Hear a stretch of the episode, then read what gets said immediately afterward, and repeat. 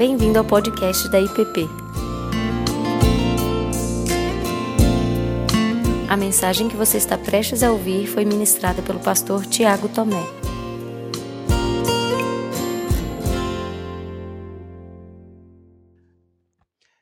Bem, meus irmãos, espero que você esteja vendo aí um quadro, um quadro do Romero Brito. Não é bem o quadro do Romero Brito, tá? É, é um quebra-cabeça e esse quebra-cabeça ele fica em cima da mesa de refeições lá de casa. né? A Laura sempre gostou muito de quebra-cabeça, sempre gostou muito do Romero Brito, né? E ela ganhou esse quebra-cabeça então de um casal de amigos muito querido. E aí nós decidimos montar e colocar esse quadro de frente em cima da mesa de refeições lá de casa, né? E o título desse quadro é o abraço. E eu acredito que ele é expressivo, né? É simbólico. Ali é o lugar onde nós dividimos o pão, a vida, ali é o lugar onde nós nos alimentamos, automaticamente é o local onde nós nos forjamos, é o local onde tem muita coisa boa, é o local onde às vezes tem uma discussão, mas é na mesa, é na mesa da comunhão, é diante desse abraço, desse, desse acolhimento. Enquanto nós estávamos montando esse quebra-cabeça, uma peça branca do contorno, que você está vendo aí, as margens têm uma margem preta, mas ela é uma margem grande branca. Esse contorno branco, ele é composto por muitas e muitas peças que aparentemente são iguais. Nós chegamos numa hora em que tudo estava indo bem, mas de repente travou. As coisas travaram porque uma peça branca aparentemente se encaixava naquele local, aparentemente era ela que deveria estar ali, porém, nenhuma outra peça se encaixava nela para dar sequência. E nós ficamos com esse quebra-cabeça parado por alguns dias ali em casa. Foram, foram alguns dias mesmo em que nós paramos. Nós tentamos colocar peças, mexemos, tiramos, mas ela voltava para ali. Nós testamos outras peças, mas parecia que era ela mesma. E mais, não só parecia que era ela mesma, como em algum momento eu falei assim: nós fomos presenteados com uma peça errada. Bom, ela era uma peça branca legítima daquele quebra-cabeça. Num dia de manhã, saindo para levar a Laura para a escola, às seis e meia da manhã, eu peguei aquela peça e coloquei ela num outro lugar. Eu olhei, olhei, olhei, já tinha tentado muita coisa. Mas aí eu peguei e coloquei ela no outro lugar. E quando eu removi ela, gente, vocês não acreditam. O céu se abriu as nuvens, uma luz invadiu a casa, caiu sobre a mesa, tudo raiou, tudo se fez dia, porque dali para frente tudo se encaixou. Depois de dias parados, nós conseguimos terminar o quebra-cabeça, nós mandamos enquadrar esse quebra-cabeça e colocamos ali. Era, como eu disse, uma peça branca, legítima, pertencente ao quebra-cabeça. Porém, não era só uma questão de encaixe no meio de tantas peças brancas, ou aparência, vai falar assim, não, era um problema biológico do quadro, era quem estava montando. Mas eu queria esticar um pouquinho mais isso. A questão era uma questão de natureza. E quando eu digo natureza, eu estou falando do propósito pelo qual aquela, aquela, aquela peça pequena ela foi recortada, ela foi criada. Ela podia se encaixar ali, mas não dava sequência. Mas ela foi criada para se encaixar ali em um outro local. Sem ela, o quebra-cabeça ficaria incompleto. No lugar errado, não dava para continuar. E ela, sem o todo, isolada, sozinha, não fazia o menor sentido. Ela é inexistente. Por quê? Porque o seu sentido de existir, aquela pequena peça, se encontra no grande mosaico de peças formadas e forjadas. E aí ela, ali, no lugar certo, ela de repente descansou. Para isso eu existo. Para isso eu estou aqui. No lugar onde eu vou fazer parte desse quadro. Um lugar que é só meu. E é aqui que eu vou ocupar. Hoje nós celebramos Pentecoste, a descida do Espírito Santo.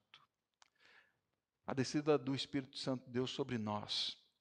E além de todas as grandiosas obras do Espírito Santo sobre a nossa vida, a nossa realidade, as obras que nós encontramos nas Escrituras, eu creio que uma das obras singulares, uma obra especial, é a forma como Deus, em Cristo Jesus, por meio do Espírito Santo, vem formando naqueles a quem Ele chama uma unidade.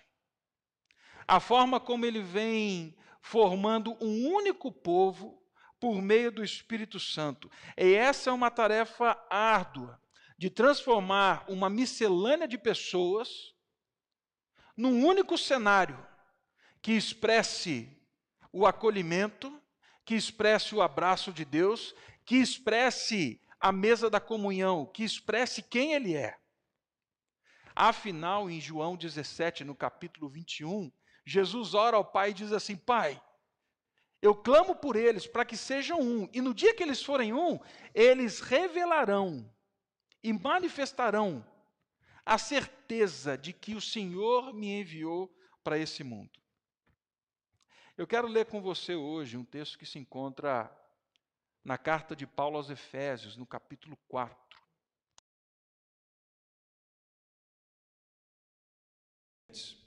Pessoas de todas as partes do mundo, pensamentos e locos de vida diferente, diverso, gente que ao longo do tempo foi sofrendo e foi percebendo a pressão do Império Romano, do seu imperador, foi percebendo a pressão que Roma exercia naquela cidade. E além disso, muitos estavam sendo pressionados naquela igreja a adotarem os princípios judaizantes. E esses estavam ficando desanimados. Outros, como ele vai dizer lá em Efésios no capítulo 6, estavam se sentindo pressionados por poderes demoníacos, por poderes sombrios.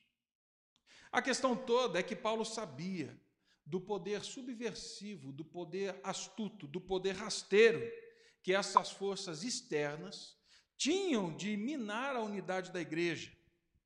E minava inflamando o coração, minava pervertendo os afetos de uns para com os outros, minava na medida em que eles tinham dificuldades agora de se relacionar.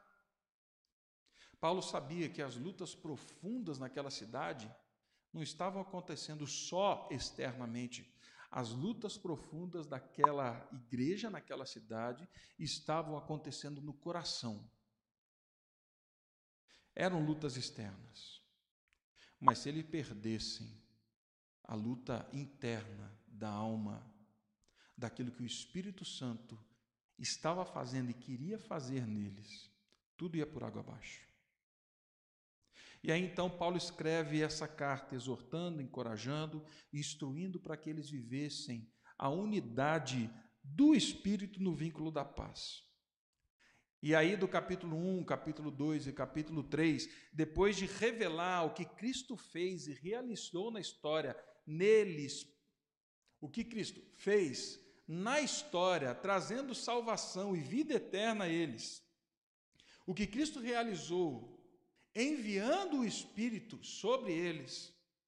Agora, Paulo vai falar que toda essa realidade aconteceu porque Deus queria formar um novo povo, uma nova realidade.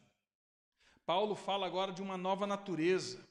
Paulo fala de expressões, de contornos, de propósitos. Paulo fala de ações condizentes com a natureza deles. Da exposição, Paulo passa para a exortação. Paulo vai da doutrina para a agenda. Paulo vai da tensão teológica que nós encontramos em Efésios para a prática, para o dia a dia, para ações concretas. Assim, em primeiro lugar, Paulo fala de uma santa vocação. Paulo exorta aqueles irmãos e a nós também a estarmos atentos à nossa santa vocação. Rogo-vos, pois eu, o prisioneiro do Senhor, que andeis de modo digno da vocação a que fostes chamados. Paulo é um mestre com as palavras. Provavelmente Paulo estava preso em Roma quando escreve esta carta. E ele usa de uma situação externa, que todos conheciam, para fazer referência à realidade interna da sua alma, de quem ele é e como ele se vê. Ele se apresenta como um cativo da graça de Deus. Ele se apresenta como um prisioneiro do favor, do amor divino. Ele é um prisioneiro da liberdade em Cristo. É o paradoxo, mas é a forma como ele se apresenta. E ele usa dessa realidade para falar do quanto ele acredita naquilo que ele vai dizer. Que eles também vivessem essa liberdade, que eles também fossem prisioneiros dessa mesma graça, dessa mesma liberdade, para viver a vocação. E aí ele fala: Eu, um prisioneiro da liberdade em Cristo, rogo a vocês que andem, que vivam, que pensem a vida, que olhem a realidade, que tomem ações e reações, que vivam de acordo com a vocação a que fossem chamados. Mas que vocação é essa?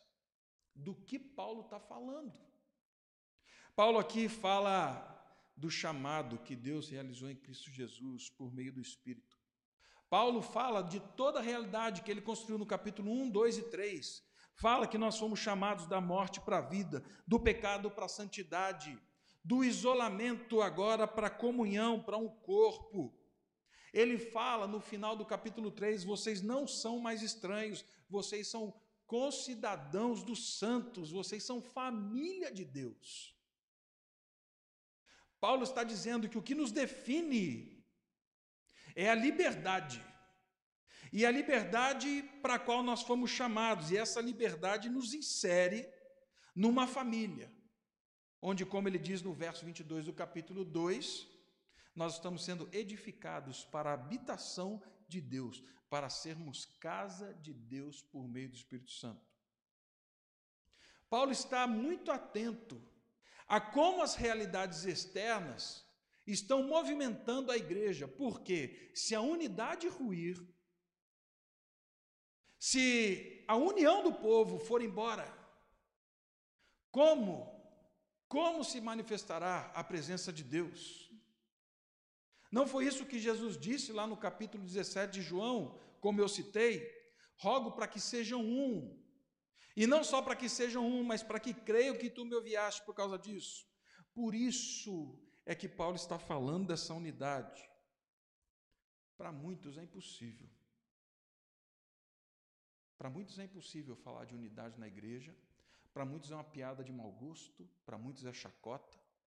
Para muitos é difícil falar de unidade da nossa igreja no contexto em que nós estamos vivendo.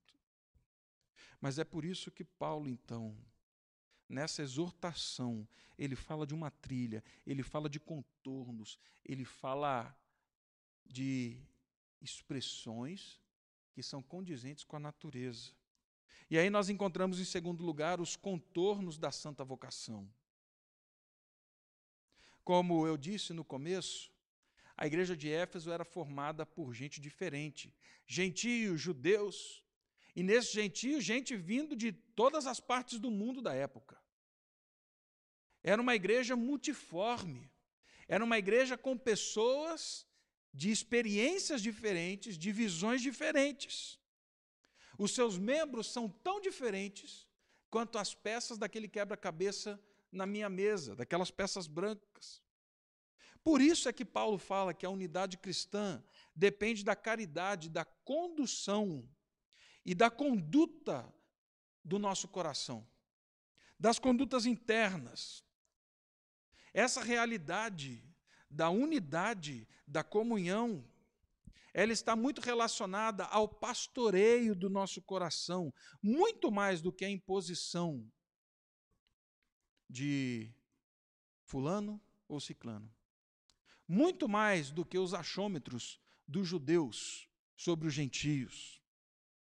Paulo aqui vai dizer que a vida digna do nosso chamado, ela é construída sobre algumas bases. E ele fala de quatro: humildade, mansidão, longanimidade e amor mútuo.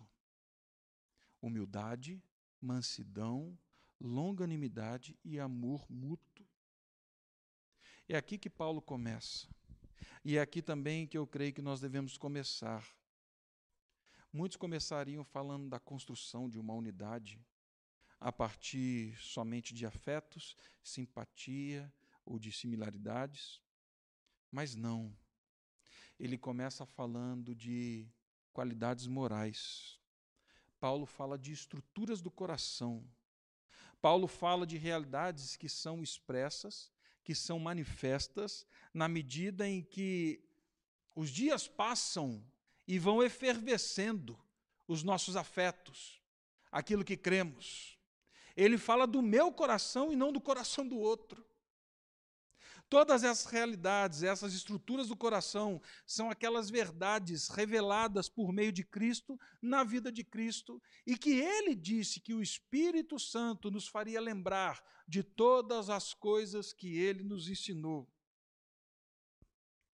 Mas hoje, para mim, a questão não é tanto sabermos exatamente o que cada uma dessas coisas tem a dizer, mansidão, longanimidade.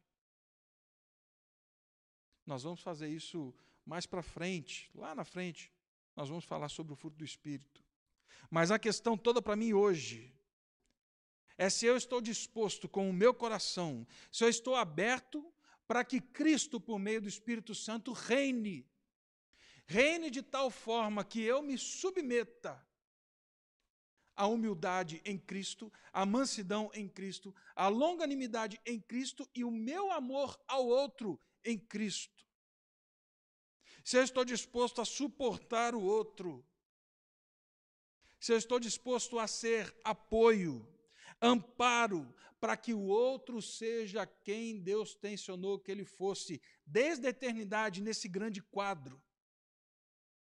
Se o meu coração está disposto a ouvir o Espírito e ceder ao Espírito e fazer calar a voz, a voz do meu coração, a voz das minhas percepções.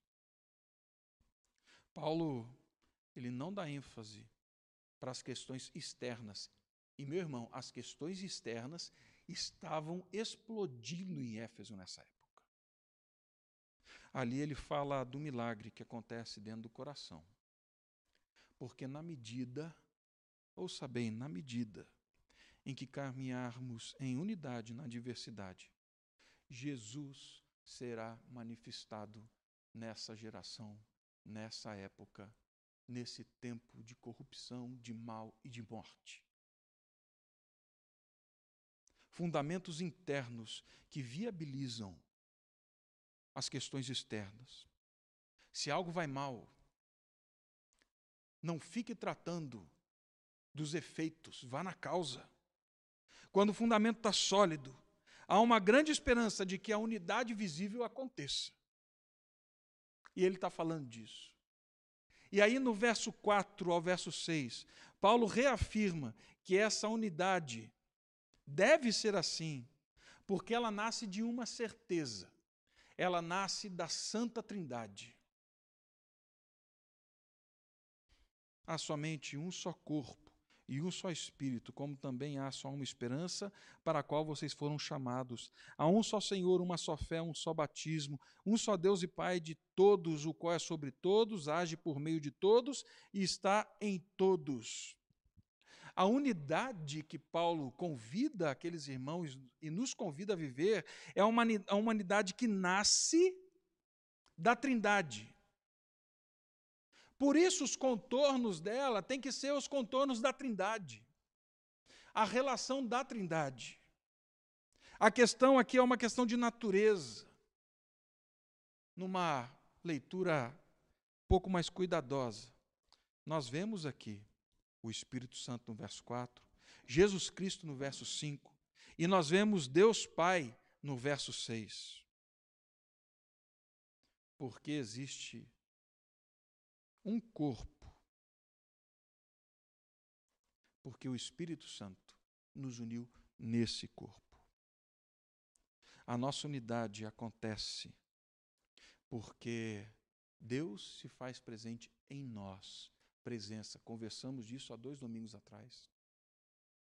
Somos um só corpo, porque o sopro de vida que vimos na semana passada, soprado por Deus sobre nós, é o sopro que nos leva de volta para o Pai, que nos reconstrói conforme o Pai tensionou que fôssemos. Eu tenho usado muito essa expressão esses dias.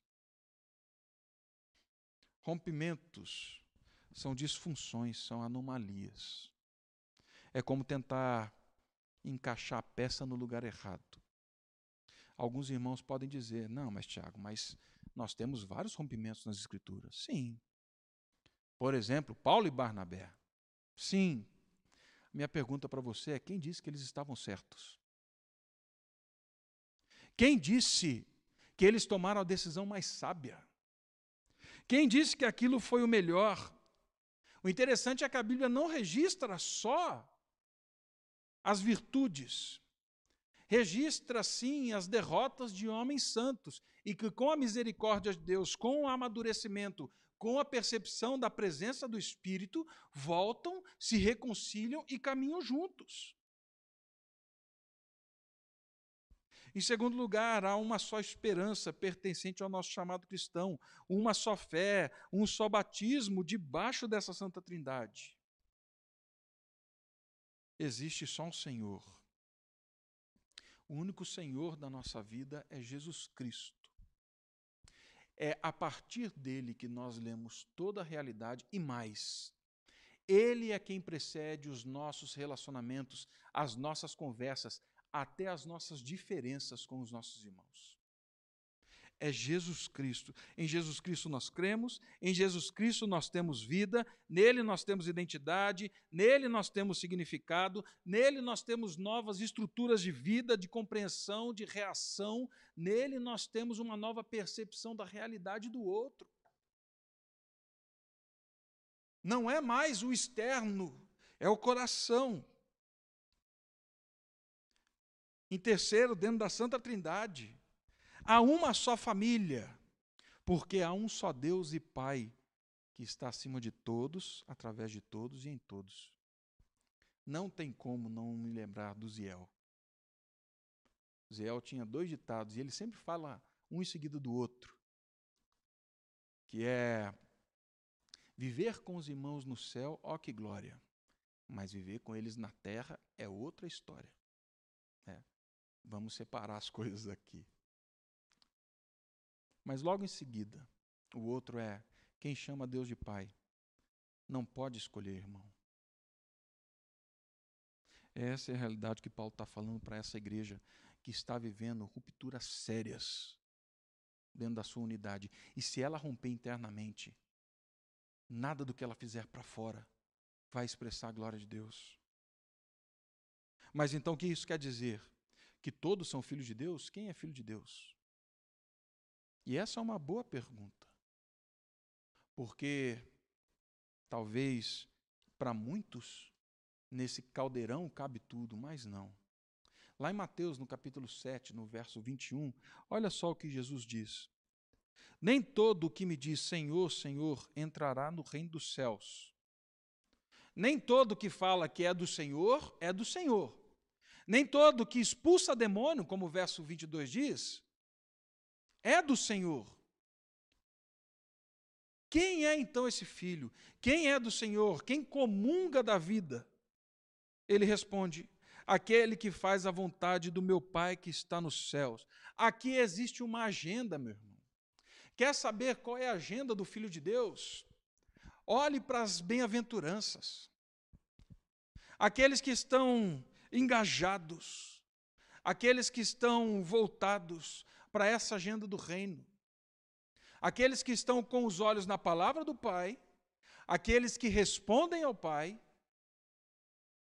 e aqueles que vivem debaixo da orientação do Pai.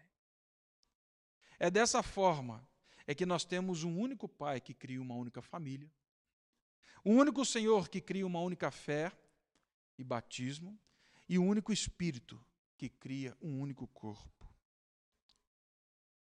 Mas até agora eu omiti o verso 3.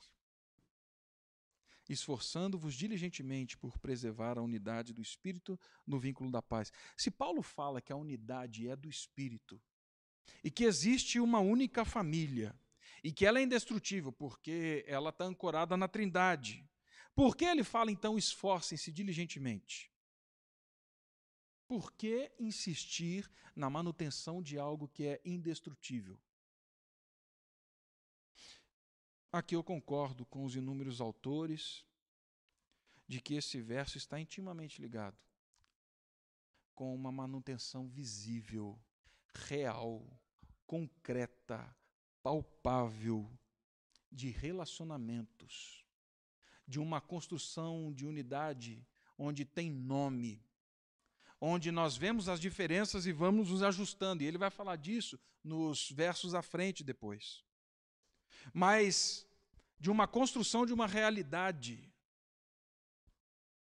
real, concreta, onde nem demônios, nem principados, nem potestades, nem poderes do presente, nem do porvir, nem pandemia, nem governos podem destruir, porque no dia que elas destruírem, nós estamos com a nossa esperança no lugar errado e não no Espírito, na palavra. Volta o quadro, Letícia, por favor. E aqui nós estamos caminhando para o encerramento. Nós falamos aqui da responsabilidade com o nosso coração. Nós nos lembramos que Jesus é o único Senhor e que a maior manifestação da glória de Deus, segundo as palavras de Jesus, não é minha, não, tá, gente? Vai acontecer no dia que nós fomos um.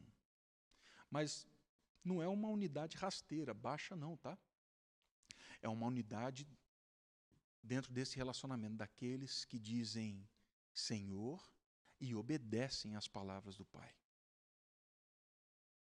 E aqui entra a nossa diligência, a nossa responsabilidade, a intencionalidade. Aqui entra o encaixe no lugar certo. Se está difícil de encaixar, eu te convido à unidade, por meio da humildade, da mansidão, por meio da longanimidade, por meio do amor. Nesse momento, nós entramos nesse grande mosaico, nesse grande quebra-cabeça de Deus, onde Deus está revelando o seu convite para a mesa da comunhão, onde Ele está de braços abertos, falando assim: é para isso que eu estou recriando o povo para que vocês venham, sentem na mesa dessa comunhão, para que vocês recebam esse abraço paterno. Nós andamos de forma digna da vocação a que fomos chamados, não porque nós nos esforçamos e abrimos mão de alguma coisa, não. Nós caminhamos porque é um chamado a partir da natureza que nós temos agora nele. Nosso sentido de existir só encontra no grande mosaico, só é encontrado no grande mosaico. Só é encontrado na medida em que nós nos encaixamos para essa realidade da qual nós fomos convidados nós fomos recriados para participar dela. Alguns podem me perguntar, Tiago, e as outras coisas? E a nossa missão? E a nossa ação? E a nossa presença pública? Meu irmão, ela é tão real quanto esse chamado para a unidade. Por isso, e é por isso que eu estou fazendo capelania carcerária, por isso é que eu, Cláudio e Laura, fomos missionários entre povos minoritários, povos isolados. É por isso que nós nos envolvemos em ações de justiça e paz. É por isso que você serve a Deus com a sua profissão servindo a Deus para o bem do outro. Mas, porém, se contudo as realidades externas que nos assolam conseguirem destruir a nossa unidade, a nossa comunhão, todo o resto, todo o resto não vai passar de trapo de imundícia. Tudo não vai passar de nada. Porque são os nossos braços, a nossa força, e não aquilo que Jesus falou no dia que vocês forem um, agirem como um. Nesse dia, no dia em que vocês pastorearem o coração de vocês, submeterem ao Espírito Santo, nesse dia, o mundo saberá que eu vim e que eu fui enviado por Deus. Assim, esforcem-se diligentemente por preservar a unidade no Espírito Santo. Essa unidade que nos leva ao vínculo da paz. Deus nos abençoe. Você acabou de ouvir o podcast da IPP. Para saber mais, acesse nossa página em www.ippdf.com.br.